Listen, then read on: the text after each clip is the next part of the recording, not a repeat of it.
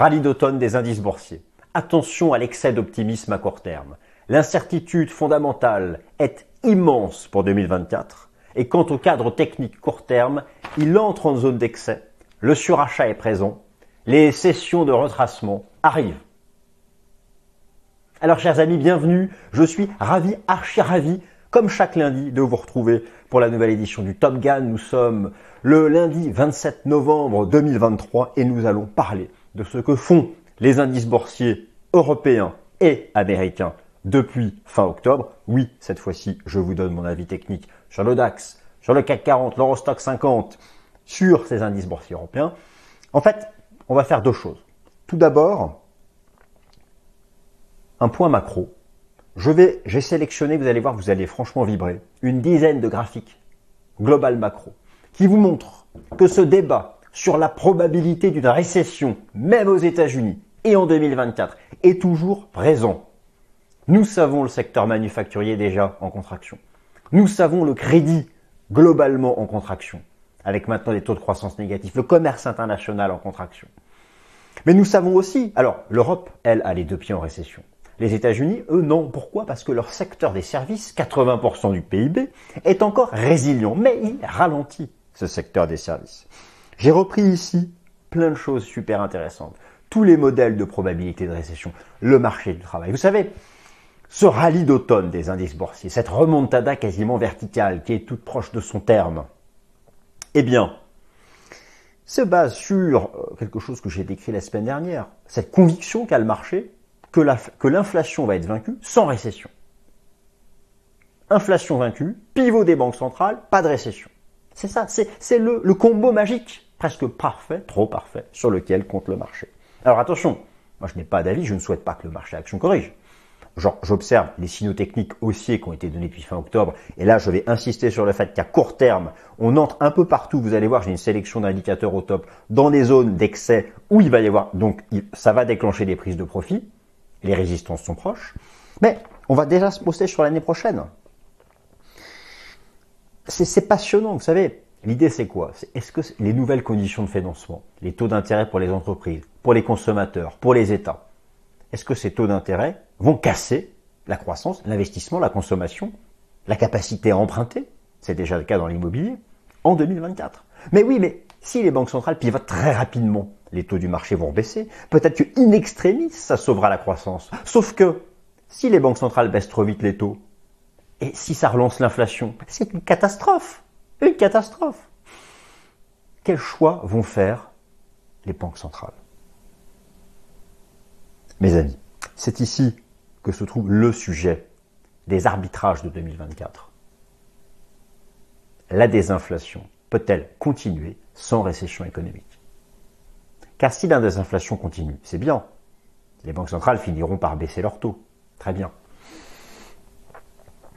Mais si la désinflation continue parce qu'il y a une récession économique, à ce moment-là, peut-être que les banques centrales vont baisser leurs taux. Mais en récession économique, moins de chiffre d'affaires, réduction des perspectives de bénéfices, le marché action prendra une claque. Donc il faudrait arriver, pour envisager que en 2024 le S&P 500 fasse de nouveaux records historiques, il faudrait arriver à désinflationner sans remettre en cause, en, gardant un minimum de croissance, et sans remettre en cause les anticipations de bénéfices. C'est ça le véritable enjeu, le véritable enjeu de l'année prochaine. Alors qu'est-ce qu'on fait? Alors, première partie, croissance économique américaine en 2024, l'incertitude est immense. Et là, ça va vous plaire, j'ai sélectionné vraiment des graphiques super intéressants sur les taux de défaut de crédit, sur où, où en où est le consommateur américain par rapport justement à sa relation aux banques, euh, où en sont les faillites des entreprises. Vous allez voir plein de graphiques où, tout montre que depuis octobre, novembre, ça se tend. Je vous ai fait une vidéo sur les alertes oranges du marché du travail. En fait, tout, est en alerte orange. Tout est en alerte orange. Pas rouge, mais orange. Et pour éviter que de l'orange nous virâmes au rouge, j'invente, je dis n'importe quoi sur l'utilisation des verbes, je m'emballe. C'est quoi la solution? Il faut que les taux du marché baissent et baissent et vite. Mais s'ils baissent trop vite et que ça relance l'inflation, vous comprenez? C'est bon, on se tord le cerveau à réfléchir à tout ça. Mais qu'est-ce que c'est passionnant Alors, euh, le marché fait preuve d'optimisme. Alors, à court terme, lorsque je dis attention à l'excès d'optimisme à court terme, c'est attention à l'excès d'optimisme technique à court terme. Ça va être du graphique. Maintenant, le marché fait, fait le choix de l'optimisme fondamental sur le plus long terme. Pourquoi? C'est la deuxième partie. Et ensuite, on se fait un gros point indice boursier UAC européen, un point technique. Ensuite, vous fais un gros point technique sur les taux d'intérêt du marché. Ensuite, un point sur le sentiment du marché. Et vous allez voir qu'à court terme, on entre en zone d'excès. C'est pour ça que je pense qu'il y aura bientôt un retracement. Quatrième partie, le positionnement institutionnel, où est-ce qu'il en est? Et cinquième partie, où en sommes-nous sur le plan quantitatif? Puisque j'avais pu vous montrer que c'est grâce, entre autres, à l'analyse quantitative qu'on avait chopé le point bas fin octobre. Ça nous donnera le point haut et vous allez voir, c'est bientôt. en tout cas, pour le court terme. Allez, on attaque.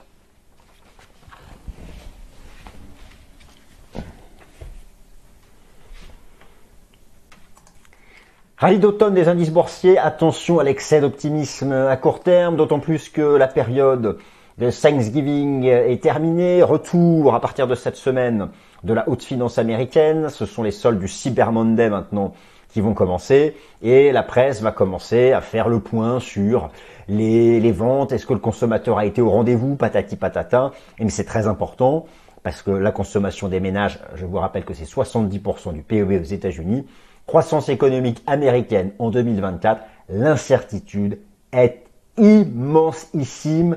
L'incertitude est gigantesque parce que personne ne sait. Alors, il y a des modèles de probabilité de récession, il y a, des indicateurs avancés, il y a plein de choses que j'utilise souvent. Je, vous montre ça chaque semaine. Je vais vous en montrer une tonne, tonne comme ça.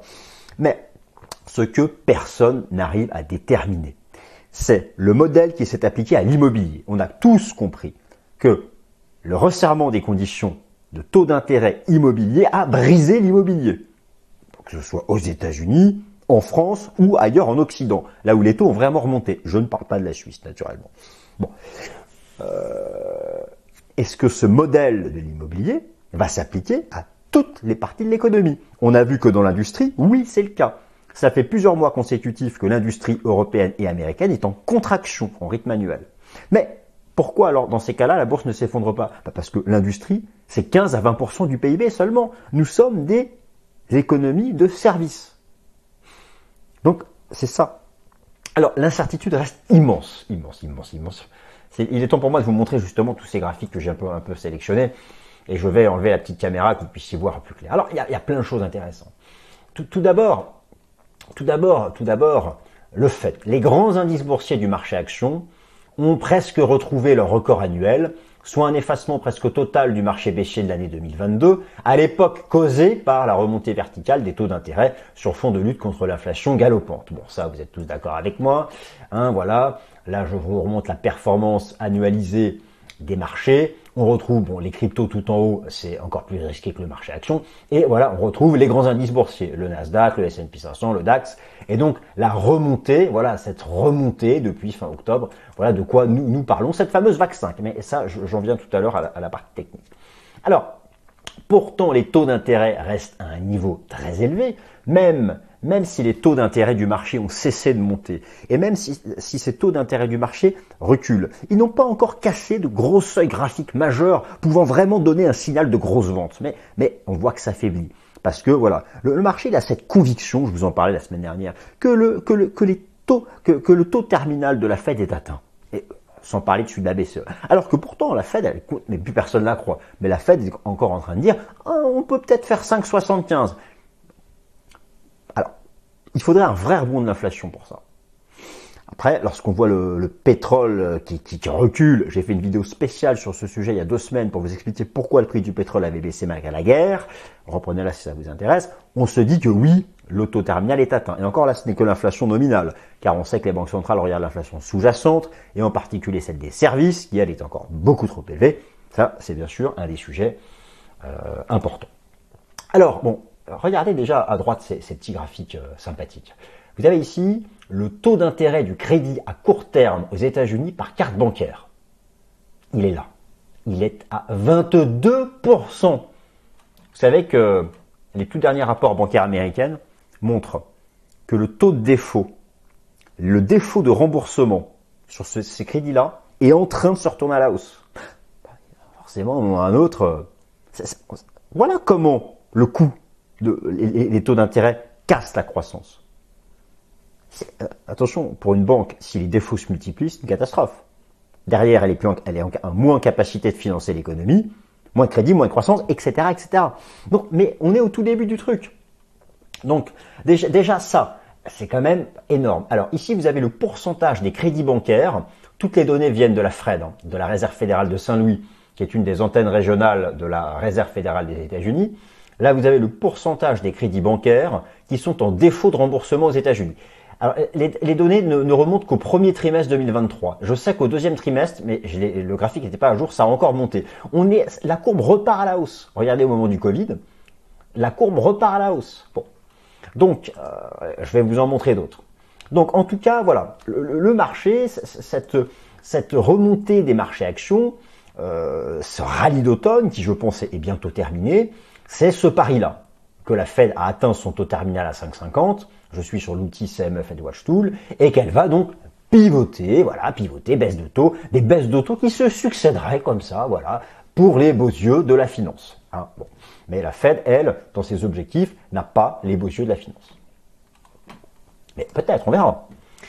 Alors pourtant, les indicateurs macroéconomiques avancés et certaines hard data, alors une hard data, c'est la production industrielle par exemple. Une soft data, ce sont des indicateurs avancés, les fameux forward-looking indicators. Tout d'abord, comme nous l'avons vu la semaine passée, alors je vous invite à, reprendre la vidéo que j'ai fait la semaine dernière sur l'inflation. Vous n'êtes pas très nombreux à l'avoir regardé, je suis un peu triste. Bon, j'espère que là vous allez mettre un petit like quand même, pour me faire plaisir. Euh, bon, j'ai fait 30 minutes sur l'inflation la semaine dernière, donc je, ne refais pas parce que déjà ça va vous saouler et que moi je ne veux pas vous saouler quand vous regardez mes vidéos. Et je suis attentif toujours à ça.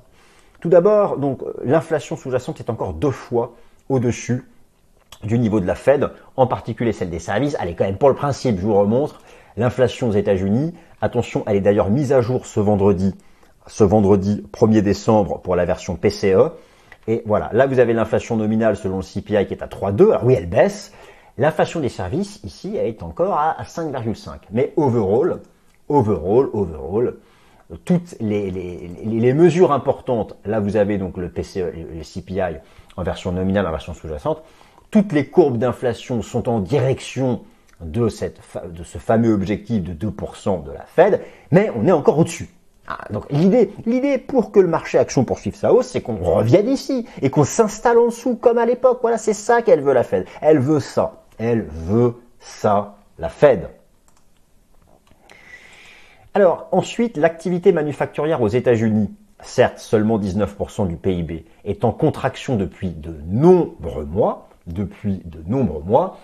Il y a plein de façons d'illustrer. Je vous remontre, moi, le taux de croissance annuel de la production industrielle aux États-Unis qui vient de passer sous zéro. En plus, ça, ça fait partie d'un des modèles de probabilité de récession dont je vous parle souvent, mais je vous refais un topo complet la semaine prochaine sur ce sujet de la récession économique, qui sera vraiment archi complet. Je vais commencer à le préparer. Mais voilà. Mais c'est pas vraiment ce qui compte, encore une fois. Alors, euh, ce qui compte, c'est euh, les services et surtout la consommation des ménages. La consommation des ménages donne des signaux de net ralentissement aux États-Unis. C'est 70% du PIB. Je vous montre notamment, et ça c'est passionnant, la toute dernière mise à jour du euh, Visa Momentum Index. Vous connaissez Visa, ils font les cartes bancaires. Donc eux, ils ont toutes les données de, consommation par carte bancaire. Donc c'est la réalité de la consommation des ménages. Ils éditent un, un indicateur et lorsqu'il est sous 100, eh ben, c'est que, eh bien, pardon, décidément, c'est que cette consommation des ménages est en contraction. Eh bien, regardez, depuis, le début de l'année, on était à 100 en janvier, et depuis 98, 94, 96, 96. Et là, il vient d'être mis à jour pour octobre, 94. Ça sent pas bon, moi je vous le dis, ça sent pas bon pour la consommation des ménages. Alors, alors, ça sent pas bon. On peut aussi se dire que puisque la récession, sa probabilité augmente, la Fed va pivoter et que dans un premier temps, ce sera bon pour les actions. Bah, peut-être que dans un premier temps, ça fera monter le S&P 500, mais pas dans un second temps. Sauf si le pivot est suffisamment rapide pour neutraliser, tordre le cou à la récession lorsqu'elle est encore toute jeunette. Comprenez? C'est ça qui est complètement passionnant. Ça va se jouer un peu sur, cet aspect euh, temporel. Donc, le Visa Momentum Index, moi, c'est un des, modèles que je, préfère. Mais il y en a plein d'autres, donc euh, je vais vous les montrer. Alors, bon, je suis aussi énormément l'évolution des ventes au détail. C'est la hard data Star, c'est la première des hard data pour mesurer la consommation des ménages aux États-Unis. On est encore au-dessus de zéro. Hein. Je vous montre la, la, crise financière de 2008 ou celle du Covid, mais la tendance n'est pas bonne. Mais, mais on est encore au-dessus. Ça ralentit, mais on est encore au-dessus de zéro. Donc c'est ça aussi. Hein. Ceux, qui, ceux qui pensent qu'il n'y aura pas de récession, ben, ils, peuvent, ils peuvent dire ça. On est au-dessus de zéro. Donc ils ont raison. Ils ont raison. Ils ont raison. Ils ont, ils ont entièrement euh, raison. Alors, il y a aussi le fait que le taux d'épargne est au plus bas de X années. Maintenant, le secteur des services, c'est 80% du PIB. Il est certes en expansion. Effectivement, lorsqu'on regarde le PMI des services aux États-Unis, il est en, expansion. Mais sauf que vous savez comment ça marche le PMI. Eh bien, au-dessus de 50, c'est expansion. En dessous de 50, c'est contraction. Et on est à combien là? On est à 50. C'est chaud donc. D'ailleurs, il est mis à jour cette semaine. Donc, euh, ça aussi, ce sera important euh, à suivre. Je vous montre maintenant un autre modèle qui est superbe qui est euh, euh, le, le, le, State Coincident Index de la Réserve fédérale de Philadelphie. Il est mis à jour chaque mois. Le principe, c'est quoi? Ça donne la situation économique État par État. Alors, vous savez qu'aux États-Unis, il y a 50 États, 50 États fédéraux qui constituent les États-Unis d'Amérique. Et ce modèle nous dit quoi?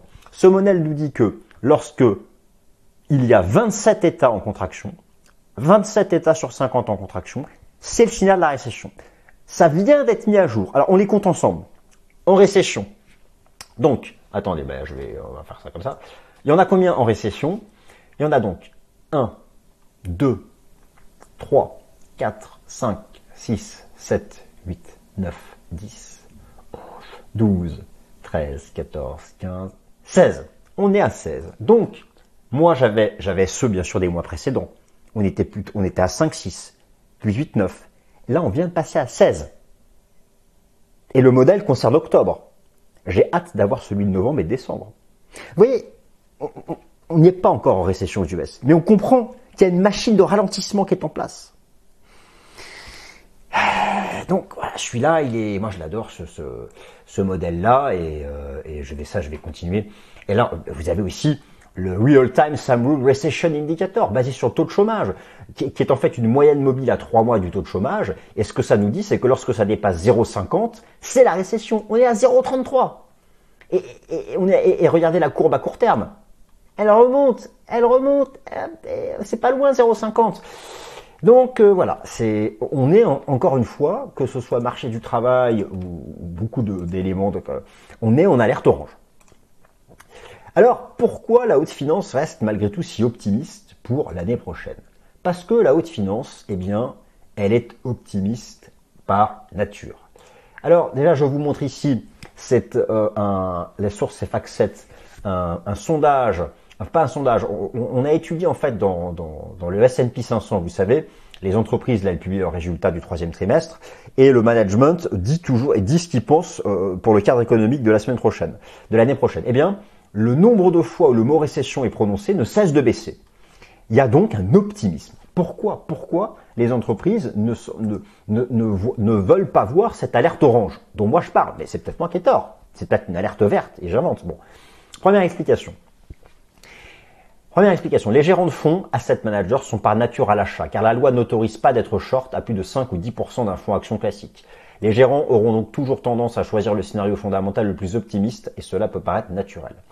Alors, voici le détail du pari fou de la haute finance pour rester aussi en 2024. Mais moi, j'espère qu'ils auront raison. Hein. Moi, je suis aussi un bullish par nature. Le marché fait le pari d'un pivot rapide du cycle des taux d'intérêt des banques centrales, permis par la poursuite de la désinflation ou d'une dégradation sous contrôle du marché du travail. Cette dégradation du marché du travail serait suffisante pour faire baisser les taux du marché, mais pas assez contraignante pour remettre en cause les perspectives de chiffre d'affaires des entreprises. Ce serait donc de la magie. En gros, une désinflation sans récession économique. Voilà le pari que fait le marché. Une désinflation sans, without, recession, economic recession. Donc, voilà, c'est pour ça que c'est tout ça est, formidable. C'est un pari osé, mais s'il se réalise, alors l'indice S&P 500 pourra faire de nouveaux records historiques en 2024. C'est un pari ambitieux, d'autant plus que le marché action est déjà cher, ramené aux critères du chiffre d'affaires. Je vous montre effectivement le, price to sales du S&P 500. euh, la moyenne depuis 20 ans, on est au-dessus du premier de plus 1 écart type. Donc ils n'ont pas intérêt à se planter sur les anticipations de chiffre d'affaires, sachant que déjà là on est cher, alors qu'on anticipe qu'on est optimiste sur le chiffre d'affaires. Bon, sur le plan de l'inflation, le pari ambitieux est celui d'un retour à 2% de l'inflation des services, sans récession dans le secteur des services, mais on peut se demander si c'est vraiment crédible.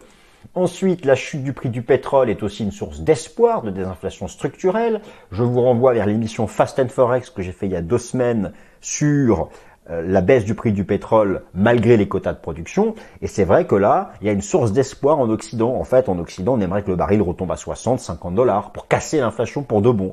Bon, mais il y a, y a un souci dans tout ça. Le souci dans tout ça, c'est que c'est que cette chute du prix du pétrole, si elle était justement le baromètre de la récession, si justement la chute du prix du pétrole venait sanctionner le ralentissement de la consommation en Occident, lui-même représentatif du ralentissement économique, alors dans ces cas-là, qu'est-ce qui se passe? C'est bon ou c'est pas bon? Bon. C'est pas bon dès lors que ça remet en compte les anticipations de bénéfices. C'est bon si ça les remet pas en cause. Et il y a enfin un autre espoir que je vous ai mis ici, c'est merci l'Asie. On espère énormément, on attend énormément de la Chine de l'Inde. Vous avez ici les anticipations de croissance économique, les toutes dernières qui ont été proposées par l'OPEP pour un certain nombre de pays dans le monde, et en particulier, regardez ce qu'ils anticipent pour la Chine et l'Inde. Et il y a, cet espoir, il y a cet espoir, si vous voulez, que les, les, fortes relances budgétaires et monétaires actuellement de la Chine viennent sauver la croissance en Occident. Bon, eh bien écoutez, souhaitons naturellement, souhaitons que tout ce beau monde ait raison. Alors, euh, oui, euh, alors, euh, les temps forts fondamentaux de la semaine. Les temps forts fondamentaux de la semaine, eh bien, c'est pas compliqué. Tout le monde peut prendre un calendrier économique. Il y en a un certain nombre, mais moi je vous invite la semaine prochaine à être notamment extrêmement attentif, enfin la semaine prochaine, cette semaine, pardon, décidément, à la mise à jour vendredi 1er décembre de l'inflation PCE aux États-Unis. Ah non, c'est pas le vendredi 1er décembre. Autant pour moi, c'est la mise à jour de, l'ISM. L'inflation PCE aux États-Unis étant mise à jour le jeudi 30 novembre. Voilà, autant pour moi. Et vous savez que c'est la mesure d'inflation qui est euh, de loin euh, celle que euh, la Réserve fédérale préfère. Alors, indice US européen, les résistances techniques majeures sont en approche à court terme. Alors, j'insiste effectivement sur ce point. Attention, alors moi rappelez-vous, hein, je, vous renvoie vers la vidéo que j'ai fait la semaine dernière, Top Gun, sur l'inflation, où je vous suis revenu en détail sur mon scénario en vague d'Eliott. Nous sommes, j'ai toujours défendu une vague 4 qui ne devait pas enfoncer le top de la 1, et donc une vague 5 qui est bien engagée. Je vous ai expliqué que la semaine dernière, on pouvait se dire qu'en appliquant une extension de FIBO, la cible de la 5, c'était 0,618 du bas de la 1 au top de la 3 au bas de la 4, ce qui correspond en fait à peu de choses près au record de fin 2021. Par contre, on ira par étapes et là, attention à court terme, on approche d'une résistance majeure. Je ne serais pas surpris, eu égard au surachat technique de court terme, que dans cette zone, ici, commence une phase de retracement. Mais c'est pas grave, les phases de retracement, on peut faire un truc comme ça et revenir chercher 4630, ou peut-être qu'on va d'abord chercher ça et retracer, je n'en sais rien. Je vous dis qu'on est en surachat en mesurant l'écart au principal moyenne mobile. Je vous dis que nous sommes en surachat en mesurant l'écart avec la Tenkan du système Ishimoku, ou encore en mesurant l'écart entre la Tenkan et la Kijun. Donc voilà. et tout ça est valable pour de nombreux marchés. Les résistances techniques sont en approche si vous prenez les indices boursiers européens. Alors pour l'Europe, on, a le choix. Soit on peut prendre le DAX, on peut prendre le DAX ou l'Eurostock 50. Alors euh, le DAX parce que c'est celui que les particuliers aiment le mieux. Bien, là aussi, regardez, on approche. Alors là, ça a été superbe aussi. Hein. Là, vous aviez donc les sommets historiques. Là, vous aviez le seuil de décrochage du déclenchement de la guerre en Ukraine. On est revenu prendre appui dessus fin octobre. Donc on a une première vague, une deux et un troisième temps. L'idée c'est au moins de revenir tester ce, niveau. Je pense que ça, on va pas passer. On, va retracer après avoir testé ça. Les 16 300 points. Donc ça c'est vraiment le niveau que je mets sous haute surveillance sur le DAX à 16 300 points. Maintenant, l'indice boursier en Europe qui est le plus négocié par la finance institutionnelle, c'est le contrat futur Eurostox 50. Et là aussi, il y a une forte résistance qui est en approche à 4410 points, qui est l'ancien ici record euh, historique. Donc attention, les résistances techniques sont en approche, même sur ce SNI qui fait pas grand chose, mais qui est quand même, qui a quand même rebondi sur le 50% de retracement de toute la hausse ici de la crise sanitaire, même lui, je pense que au contact de cette résistance des 11 000 et de la moyenne mobile à 200 jours, il devrait entrer dans une phase de pause ou de prise de, euh, de euh, profit. Taux d'intérêt du marché, des supports majeurs proches d'être rompus. Alors là, je m'emballe sûrement encore un peu. C'est proche, mais comme je le dis, c'est pas fait. Alors ça, je vous en ai parlé la semaine dernière. Il faut, et je mets, je mets sous très très très très très très très haute surveillance la zone des 4,30, 4,40% sur le rendement obligataire américain à 10 ans, qui fut déjà à l'époque, en 2006-2007, la ligne de coup d'un double top. Et donc là, nous en sommes proches. Il faudrait, il faudrait vraiment pulvériser, il faudrait une clôture hebdomadaire qui vienne casser les 4,30 et les 4,40 avec fracas pour vraiment se libérer de la pression des taux. Si vous y ajoutez le système Ishimoku, notez qu'on est passé sous le nuage, donc ça, on voit bien. Mais maintenant, ce qu'il faut, c'est non seulement se maintenir sous le nuage, et voilà, et, ne jamais franchir ni la Tenkan ni la Kijun pour rester en tendance baissière. Donc nous n'avons pas encore, voilà, le, le niveau que j'aimerais voir casser, c'est ça. 4,33. Il faut, il faut briser avec force ce niveau des 4,33% sur le taux obligataire américain à 10 ans pour donner un vrai, un vrai signal de baisse sur les taux d'intérêt du marché. Et c'est ce qu'attend énormément le marché action. Sentiment du marché, le niveau d'optimisme entre en zone d'excès. J'invite à la plus grande prudence à court terme. Je vous montre tout d'abord ici le spread entre l'optimisme et le pessimisme. Et ici, vous avez la courbe du S&P 500. Eh bien, tous les points hauts du S&P 500 étaient faits lorsque le spread entre l'optimisme et le pessimisme dépassait la zone d'excès à l'achat. Et là, nous sommes là. Donc, alors, on, peut rester longtemps, mais comprenez bien que tous les points bas ont été faits lorsque le spread optimisme-pessimisme était en zone de survente. Là, la zone de survente, elle est loin. Donc, là aussi, je pense qu'on aura bientôt une phase de pause à court terme. On peut mesurer ça aussi en comparant ce qu'on appelle la smart money et la dumb money. Et là aussi, si vous regardez ce qui se passe, à mesure qu'approche la résistance des 4630 points sur le SP500 en noir, la smart money est en train de sortir, alors que la dumb money, c'est-à-dire pas celle de la finance institutionnelle. Donc on n'est pas encore autant dans les zones d'excès euh, comme ici dans ces deux phases-là de la première partie de l'année, mais on est en alerte orange, alors que là c'était les alertes rouges. Donc là aussi, je pense qu'on sera bientôt, et, on le voit aussi, il y a encore une autre façon de faire, c'est regarder le, tout dernier rapport de l'Association américaine des investisseurs particuliers, la avec le réservoir des acheteurs qui est quasiment rempli mais qui n'est pas encore au, niveau des 50%. Donc là aussi, ça nous dit quoi? Ça nous dit que, eh bien, euh, euh, ça, nous dit que ça va être difficile de casser cette résistance sans d'abord faire une pause ou un retracement. Euh, donc voilà, c'est des choses sur lesquelles je tenais à insister. Le positionnement institutionnel net acheteur a repris sa tendance haussière, donc effectivement là-dessus, mais c'est pas pour le court terme. Il n'y a pas de sujet là-dessus. Dans le rebond, dans le rallye d'automne, la position net acheteuse du S&P 500 a retrouvé donc sa, tendance haussière. C'est effectivement le cas aussi et même plus que jamais le cas sur le Nasdaq 100. Donc il y a des vrais signaux bullish. Il y a, y a, il y a des choses où on se dit qu'effectivement on va peut-être réussir petit à petit, par étape, c'est pour ça qu'il peut quand même y avoir un retracement à court terme, petit à petit, par étape, revenir chercher ces fameux records, euh, ces records historiques. Mais il faut rester prudent. Et enfin, je termine sur le plan quantitatif. Pourquoi? Parce que rappelez-vous ce qui s'était passé sur le plan quantitatif fin octobre, le rebond a commencé parce que vous aviez le pourcentage d'actions du, du S&P 500 au-dessus de la MM 50 jours qui était en zone de survente et vous aviez au même moment fin octobre, le pourcentage d'actions au-dessus de la 20 jours en zone de survente. Là, attention, le pourcentage d'actions au-dessus de la 20 jours est en zone de surachat quasiment, mais pas encore la 50. Donc, on entre en zone d'excès quantitatif, mais ce n'est pas encore tout de suite le moment de l'excès euh, euh, final. Voilà chers amis, bien écoutez ce rallye d'automne, euh, attention à l'excès d'optimisme à court terme. J'espère que cette nouvelle édition du Top Gun vous a plu et surtout que vous avez pris plaisir à m'écouter. Bon début de semaine à tous.